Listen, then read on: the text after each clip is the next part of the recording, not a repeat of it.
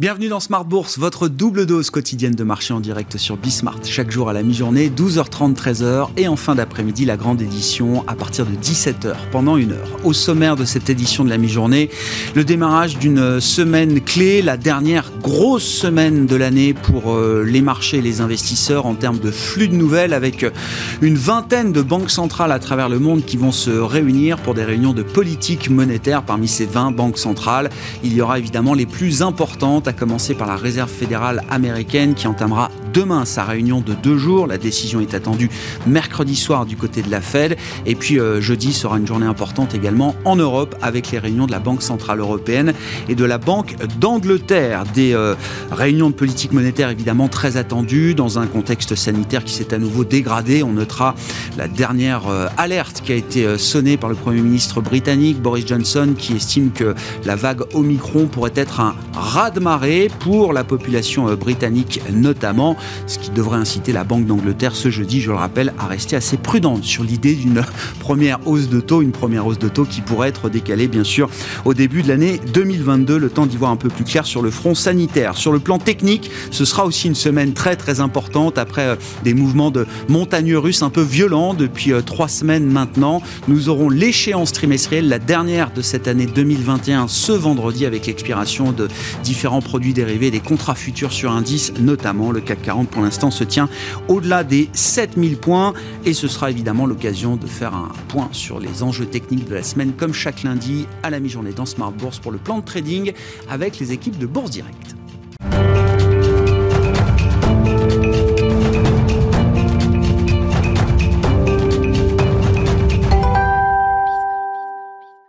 Marchés européens qui sont euh, plutôt positifs à mi-séance au démarrage de cette semaine qui s'annonce intense en matière notamment de politique monétaire. Les infos clés du jour, c'est avec Alix Nguyen. Un peu de vert pour commencer la semaine. L'indice parisien accueille non sans un certain enthousiasme la perspective en Chine de mesures de soutien. Réunis vendredi à l'occasion de leur conférence annuelle sur l'économie, les responsables du Parti communiste chinois se sont engagés à renforcer les mesures budgétaires, à rendre la politique monétaire plus flexible et d'assurer ainsi la stabilité de l'économie en 2022. Et puis de porteurs, on trouve aussi la hausse des marchés américains. Vendredi à Wall Street, le S&P 500 inscrivait un nouveau record en clôture et ce en réaction à un taux d'inflation de 6,8% sur un an en novembre, au plus haut euh, depuis 1982, mais aussi euh, parfaitement raccord aux attentes. Une évolution dont la Fed devrait prendre acte mercredi en retirant de son communiqué le qualificatif transitoire au sujet de l'inflation. Elle devrait aussi accélérer le processus de réduction du montant de ses achats d'actifs. Dès lors, la Fed devrait amorcer un cycle de hausse de ses taux d'intérêt. Cette semaine sera donc celle des banques centrales et de leurs décisions. Jeudi, ce sera au tour de la BCE et de la Banque d'Angleterre de se réunir. Viendra ensuite le tour de la Banque du Japon vendredi. Les marchés vivront aussi et toujours au rythme de l'évolution de la situation sanitaire et des informations quant à l'efficacité des vaccins contre le nouveau variant. Au Royaume-Uni, Boris Johnson met en garde contre le risque d'un raz-de-marée de contamination au nouveau variant et relève le niveau d'alerte dans le pays en renforçant son plan vaccinal. Pour l'heure et dans le monde, aucun décès lié à ce variant n'a été signalé. Selon une étude des autorités scientifiques israéliennes, l'administration de trois doses de vaccin offre une protection efficace contre Omicron, constat qui renforce les études déjà menées par Pfizer et BioNTech.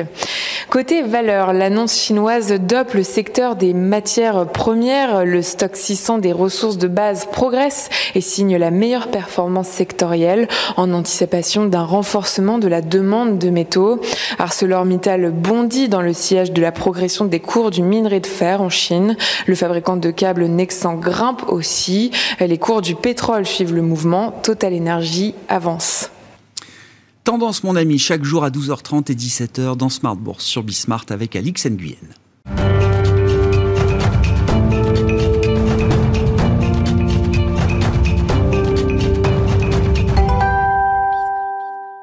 Les enjeux techniques de la semaine, on en parle chaque lundi à la mi-journée dans Smart Bourse avec les équipes de Bourse Direct et Romain Dobré qui est à mes côtés en plateau. Bonjour Romain. Bonjour Grégoire. Merci d'être là, membre de la cellule info d'experts de Bourse Direct pour le plan de trading donc de la semaine. Semaine intense, je le disais, 20 banques centrales qui se réunissent, les plus importantes, Fed, BCE, Banque d'Angleterre, la Banque du Japon se réunira également en fin de semaine. Vendredi qui sera également la dernière échéance trimestrielle de cette année 2021. En plus. Si on... oui si on, refait un peu la séquence, donc dernière échéance c'était le 19 novembre, on avait marqué un top sur le CAC à près de 7200 points, hein. c'est le niveau avec lequel le CAC 40 cash est allé flirter. Une semaine après, 26 novembre, coup de semonce avec l'apparition du variant Omicron, on perd 4,75% sur la séance du 26 novembre. Force est de constater que depuis cette alerte baissière qui était majeure quand même, a été contrée notamment par euh, une ou deux séances de forte hausse en début de semaine dernière. Oui, toujours très technique, hein, extrêmement brutal, euh, des moments qui laissent pas beaucoup de temps euh, aux opérateurs pour, euh, pour intervenir. alors, ceci dit, le creux a laissé un peu plus de temps que d'habitude, puisqu'on a passé quelques jours, presque 8 jours en bas, entre 6006 et 6008 approximativement, et avant, de, avant de rebondir sur des considérations techniques, hein, baisse de la pression baissière, et on l'évoquait en début de semaine dernière, le solde de, de, vendeurs s'était racheté, et on a déclenché un mouvement qui, qui est avant tout technique. sur les indices américains qui surperforment, on se rapproche des tops, le, le, le S&P s'est même offert un, une clôture à un plus haut euh, historique, symbolique, hein, parce que c'est des niveaux qu'il avait touchés, mais il a clôturé à ce niveau-là. Euh, pour les indices européens, on va le voir, c'est un peu plus mou, euh, on rebondit, on est allé tester les niveaux de 50 à 60% de retracement du mouvement, et là, on oscille, on est en situation d'attente hein, pour l'instant. marché qui est difficile à lire, parce que, absence de liquidité, il y a beaucoup d'intervenants qui sont sortis du marché, parce que rendez-vous important, et mm. effectivement, les, déterminants vont être importants, même si probablement les craintes ne sont pas majeures euh, pour cette semaine euh, autour des rendez-vous des banquiers centrales, euh, des, banques centrales. En revanche, semaine hyper technique et des points, et on va le détailler sur le, CAC 40, en tout cas des niveaux qui sont vraiment importants à, défendre, avec des intérêts qui sont assez marqués et qui pourraient entraîner des mouvements assez brutaux, assez violents. Et puis un marché hyper technique, on le voit aussi avec la volatilité qui a quand même connu un gap sur le VIX, gap baissier de 9% et une amplitude de de variation de 30% en deux séances. Wow. Waouh un trou de cotation. Alors, un, gérant euh, m'a expliqué qu'on pouvait laisser des gaps ouverts sur certains indices actions. Ça arrive historiquement. Je crois que même sur le CAC, il y a des gaps qui remontent à très très loin. Il, m'a dit il y a une exception sur le VIX, donc l'indice de la volatilité du marché américain. Il dit le VIX va toujours combler les gaps. effectivement, il y a pas donc, euh, S'il y a un gap ouvert, voilà, il faut l'avoir en tête sur le, sur le Il est très grand. On n'en a pas connu comme ça depuis longtemps, et, euh, et, c'est dire le niveau de technicité actuel du marché, les enjeux et les, les, les, les retournements, les contre-pieds qui, se, jouent ici Qu'est-ce qu'on peut dire Alors, du, signal envoyé par le S&P 500, symbolique, vous nous dites, euh, vendredi en clôture, mais quand même, un nouveau record en clôture pour l'indice large américain. Exactement. Euh, on, se rapproche du canal haussier de moyen terme. On, est en fait dans un trading range, 4535 en bas, 4712 en haut, c'est le niveau de clôture. C'était la résistance euh, précédente, c'était on avait mis 4718, on a ajusté grâce à ça. c'est une clôture qui est effectivement à un plus haut historique. On voit que ça ne va pas beaucoup plus haut que les, mmh. semaines précédentes. C'est un graphique en hebdomadaire, donc il y a plus d'un mois de cotation précédemment, euh, avant donc d'atteindre ce niveau. Ceci dit, euh, voilà, si on arrive à s'installer au-dessus de 4712, mais on pourrait dupliquer le trading range par le haut, aller chercher des extensions, 4889 points, pourquoi pas. Euh, on voit que ça laisse pas un potentiel gigantesque à la hausse. en revanche, on a des niveaux d'alerte et sous, sous, le, sous les supports, donc 4535, des, des, niveaux de retournement potentiels qui sont un peu plus importants, un peu plus marqués. alors, peut-être pas dans l'immédiat. Pour l'instant, on n'a pas de figure de retournement. Les indices américains sont forts. tout ce qui est structure de faiblesse euh, eh bien, est rapidement contrée, on le voit. Euh, donc pas d'alerte majeure sur les indices euh, américains, mais des niveaux techniques à, surveiller et des niveaux d'alerte qu'on remonte. Hein. L'alerte de court terme, c'est 4535 maintenant. Ouais, effectivement. Mais alors, au-delà du S&P 500, intéressant si on regarde le Nasdaq, là vous décriviez la situation de marché comme étant finalement assez, assez neutre aujourd'hui, un partout balle au centre. Le, Nasdaq illustre bien cette idée-là. on est vraiment au centre là du canal haussier de, moyen long terme pour le, pour le Nasdaq. Oui, ça, ça, va se dégrader au fur et à mesure des ah. graphiques qu'on va regarder. et oui, oui, effectivement si on regarde le Nasdaq, lui, il est euh, eh bien, dans un, euh, au milieu de son canal haussier de, long terme maintenant. Euh, il n'est pas parvenu à chercher la borne haute. Il n'est pas non plus allé chercher la cible baissière de son épaule, tête-épaule. il s'est arrêté avant à 15 660. Il a largement rebondi. Gap aussi. et puis, il s'installe maintenant dans un petit trading range. 16 142, 16 394. Ça va nous en dire beaucoup plus au débordement de ces niveaux-là. Soit on repart à la hausse, effectivement. 16 636, 16 892. Pourquoi pas la borne haute du canal haussier? On a une structure possible de retournement euh, plus courte, hein, si on zoome en, quelques heures, qui pourraient se mettre en place, des dépôts tête épaule inversés. Mais c'est assez, assez brutal et pour l'instant, il n'y a pas d'éléments. Pas d'éléments et on voit que cette, ce, mouvement de baisse, il n'a pas été complètement invalidé sur le Nasdaq lui-même, avec des valeurs qui, qui, peinent un peu sur, le, sur cet indice-là. Donc voilà, une situation d'attente et encore un potentiel de hausse. Des niveaux d'alerte qu'on remonte aussi sous 16, 16 142. l'alerte intraday, l'alerte de court terme 15 660. Quand vous dites des valeurs qui peinent un peu sur Nasdaq, c'est même majorité des valeurs qui peinent beaucoup. Euh, J'ai regardé ça. Oui, c'est ça. C'est toujours une poignée de valeurs, euh, celles qu'on connaît, Apple, euh, etc., qui se rapprochent des 3000 milliards de dollars de capitalisation boursière, qui tirent, qui tire cet indice. Quand on regarde le reste de la composition du Nasdaq, beaucoup de valeurs sont déjà sous des niveaux techniques, des moyennes mobiles ou autres importants. Important, effectivement. Et donc, cette concentration, elle est, elle est, elle est risquée. On a des statistiques de Bloomberg hein, qui indiquaient que la concentration était sur cinq grosses valeurs sur la, majorité de la performance, euh, on, est, euh, on est effectivement dans une configuration qui est très, très, très concentrée. Euh, il va falloir pouvoir tenir ces niveaux-là. Pour l'instant, encore une fois, pas de figure de retournement. en revanche, on voit un peu de volatilité en haut de marché. il va falloir que ça se, ça se tasse, ça se calme. Tout ça, c'est pas très. Pas, ça peut inciter à des retournements. Dans quelle mesure la situation des indices européens est un peu plus faible peut-être que celle des indices euh, américains si on regarde l'Eurostox ben, Si on regarde l'Eurostox après ça, on voit que l'Eurostox, lui, il, même il n'est pas parvenu à aller chercher des niveaux majeurs, des niveaux vraiment importants. Euh, il est dans un canal haussier de moyen terme, donc le train reste haussier. Il est dans un canal haussier de long terme aussi, hein, les, grandes obliques violettes que vous voyez de chaque côté, euh, très en haut et très en bas du, graphique. Mais dans le canal bleu, voilà, on est à l'intérieur de ce canal. On a tenté une sortie par le haut, on l'a intégré brutalement. On a rebondi à que de 50%. On est allé chercher la zone des 50% et on est euh, avec une mèche qui est beaucoup moins jolie en fin de semaine sur l'Eurostox, le, qui revient au contact de support important, effectivement 4189, c'est un niveau à préserver. 4250, euh, vraiment un niveau à, déborder. Et les niveaux ensuite sont importants aussi, parce que 4000, au-delà de 4300 et 4400 euh, sont des niveaux de résistance euh, majeurs qui datent de 2000 et de 2008 ah. sur l'Eurostox. Alors on, a zoomé un petit peu ici pour avoir une, photographie plus courte, mais de la même façon, on va remontrer notre alerte de court terme à 4034. C'est loin, 4034 hein, quand même, mais on, a effectivement ces plages de fluctuation. Et pour l'instant, ces grandes mèches basses qui montrent que l'indice repaye à chaque fois. La mèche haute de fin de semaine dernière montre qu'on euh, prend rapidement du bénéfice, qu'on va avoir du, mal. Il va falloir trouver du momentum pour aller déborder ces niveaux. Bon, et si on regarde plus précisément le, CAC 40, donc le futur CAC, hein, euh, le, support qui permet de trader le, CAC 40 sur une vision euh, quotidienne, qu'on peut dire de la situation technique là pour les prochaines heures et les prochains jours, euh, Romain? Alors déjà une figure relativement rare sur un indice, un Island Reversal, c'est-à-dire que cette structure que vous voyez encadrée en bleu mhm. euh, est, en fait un, mouvement bah, qu'on a décrit tout à l'heure, un gap baissier cotation pendant quelques jours et gap haussier fort de l'autre côté. Euh, ça laisse une plage de, de cotation isolée. C'est un island reversal. C'est normalement un signe fort. on voit qu'on s'en est éloigné assez rapidement, qu'on revient euh, bien au niveau de, dans un trading range, dans une zone qui, à mon sens, est 6972, 7100. 7101, on retrouve extrêmement bien donc dans ce trading range les niveaux euh, que nous indiquent les, ratios de couverture. Alors, on a consolidé vendredi avec une diminution de la, de la, mmh. du nombre de contrats futurs toute échéance confondue, 10 7000 contrats de moins, toute échéance confondue. C'est-à-dire qu'on roule des positions sur le mois de décembre, mais on aurait pu penser que l'intérêt resterait maintenu. Il a diminué vendredi dans la baisse. Donc baisse de la pression baissière. Théoriquement, c'est ce qu'on a connu euh, précédemment. Il y a euh, moins de vendeurs, donc un marché qui doit stabiliser ou monter euh, théoriquement. Donc, en revanche, la structure des options nous donne des éléments intéressants et on retrouve exactement ces niveaux d'intervention. De, de, c'est 4950, 7100 6950, pardon, 7100, qui est le, trading range euh, important, euh, dans lequel il y a de l'intérêt, il, il, y a des options. Au-delà de 7100, c'est très étonnant, comme si le marché euh, n'envisageait pas qu'on déborde ce niveau, en tout cas dans, la structure des options. Et donc, si on passe le niveau de 7100, il peut se passer vraiment des mouvements techniques très très forts euh, d'ici la fin de la semaine liés aux arbitrages et à l'équilibrage des positions d'options. À travers, les, à travers les, les, options, le marché des options que vous suivez euh, très précisément, Romain, vous dites, les investisseurs ne sont pas prêts à un scénario, enfin, n'ont pas prévu de scénario au-delà de 7100 points pour le CAC 40. Il y a peu ou pas d'options autour de 7100 points.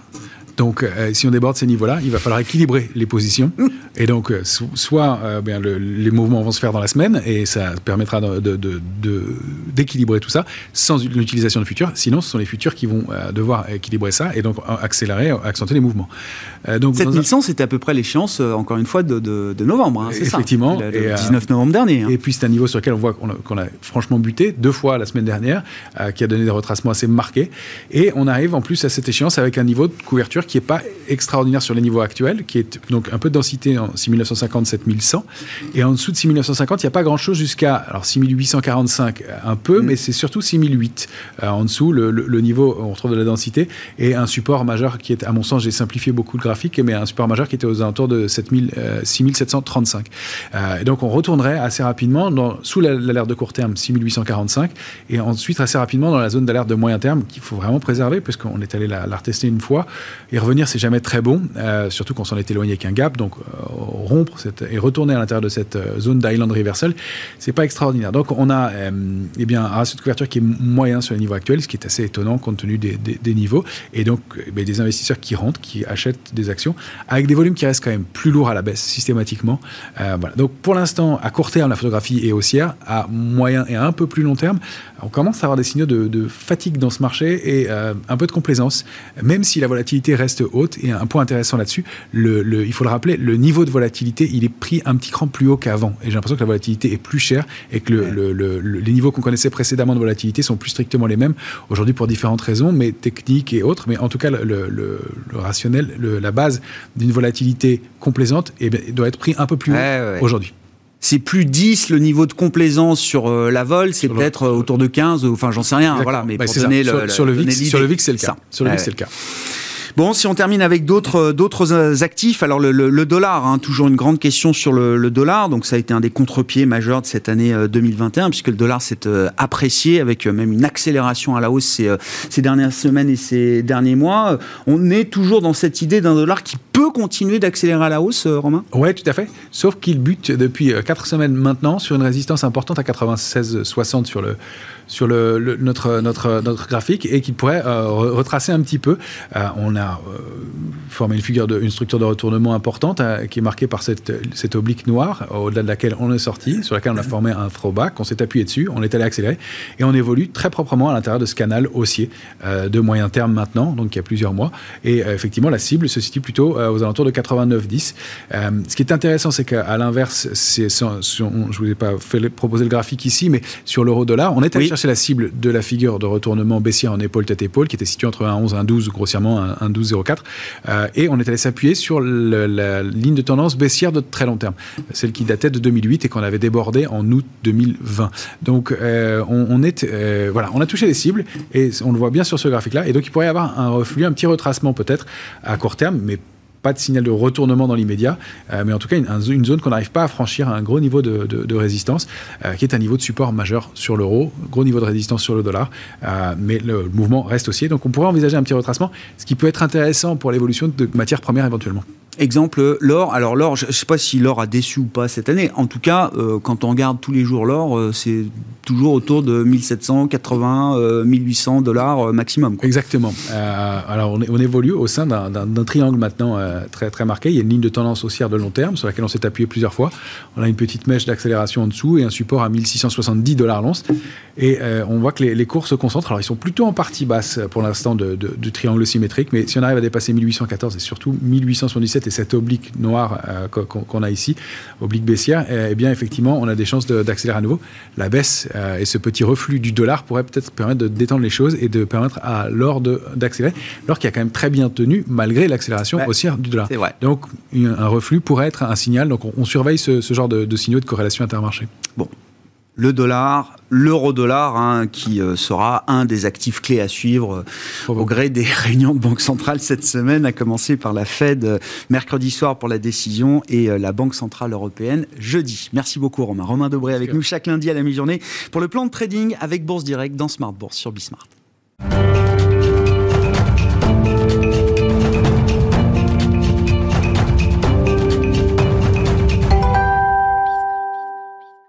À propos de Banque centrale, évidemment, parlons de la réunion de la Réserve fédérale américaine qui commencera demain jusqu'à mercredi. Thomas Koster qui est avec nous en visioconférence depuis Genève, économiste senior chargé des États-Unis chez Pictet Wealth Management. Bonjour, et bienvenue euh, Thomas.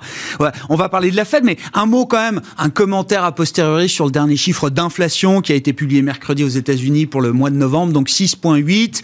On est sur un, nouveau record depuis une quarantaine d'années euh, maintenant. Euh, qu'est-ce que cette, ce dernier rapport sur l'inflation aux États-Unis unis nous apprend peut-être euh, de nouveau dans la, série d'une inflation à plus de 5% maintenant aux États-Unis depuis six mois.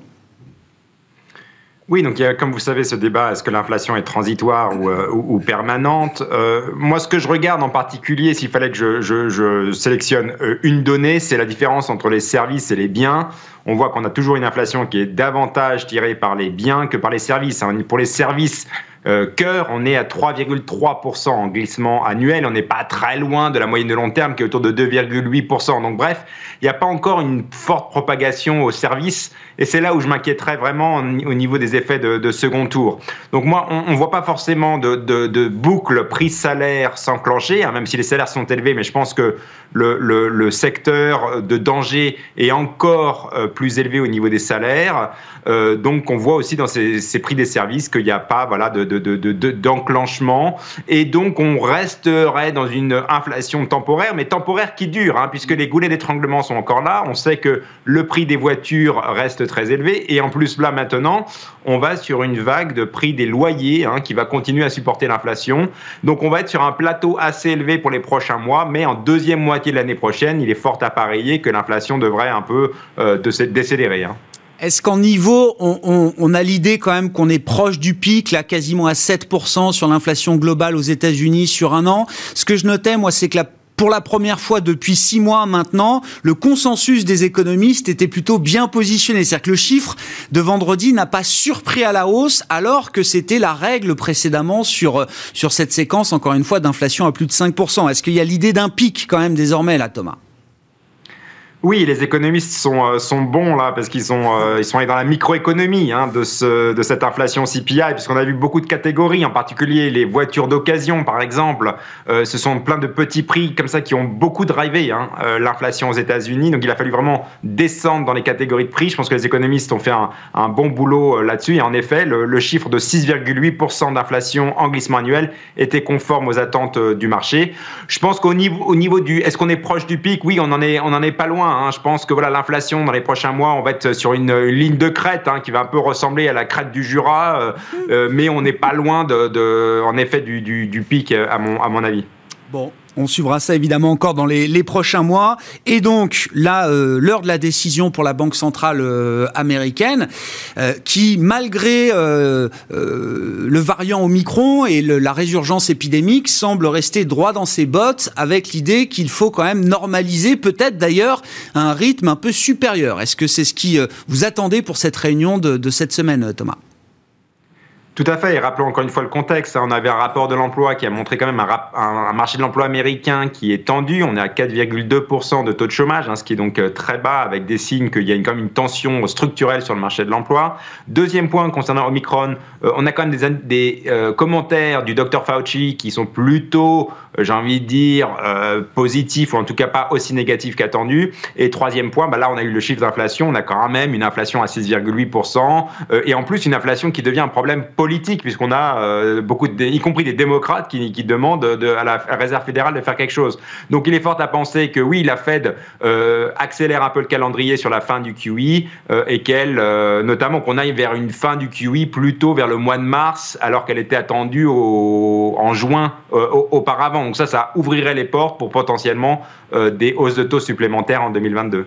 Vous envoyez trois, euh, notamment de hausse de taux. Euh, Thomas, le marché en général en voit trois également euh, l'an prochain. Comment le discours de Jérôme Powell sur ce front des hausses de taux va, va évoluer? Donc on sait que les membres de la Fed vont projeter les intentions qu'ils ont chacun, chacune en matière de taux directeur. Donc le nuage de points va sans doute bouger pour 2022, mais à travers le président de la Réserve fédérale américaine, quel va être le discours? Est-ce qu'il va commencer à, à recorréler peut-être le tapering avec la séquence de hausse de taux qui pourrait suivre